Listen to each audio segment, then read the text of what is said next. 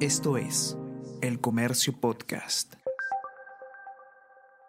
Buenos días, mi nombre es José Manuel Romero, periodista del Comercio, y estas son las noticias más importantes de hoy, jueves 2 de noviembre.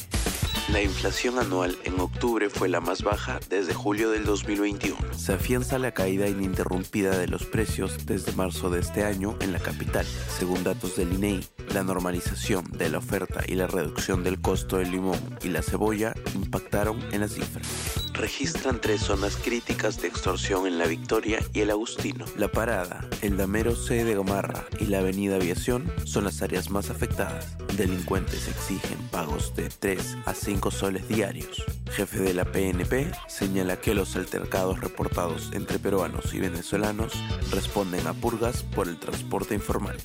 El Congreso tiene previsto definir hoy el futuro de los miembros de la Junta Nacional de Justicia. Está en agenda debatir informe que recomienda su remoción. Con 87 votos, el Pleno los destituiría y asumirían los accesitarios, aunque dos de ellos superen la edad permitida.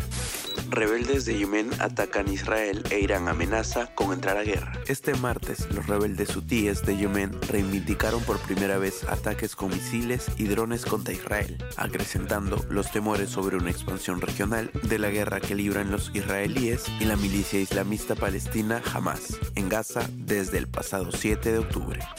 Diego Elías logra el oro en Santiago y se consagra en squash. Nuestro deportista venció 3-1 al colombiano Miguel Ángel Rodríguez, consiguió la medalla dorada y además se convirtió en el bicampeón panamericano de squash. En tanto, María Luisa Tolj obtuvo la medalla de plata en esgrima. El Perú ya acumula en Chile 8 preseas de oro.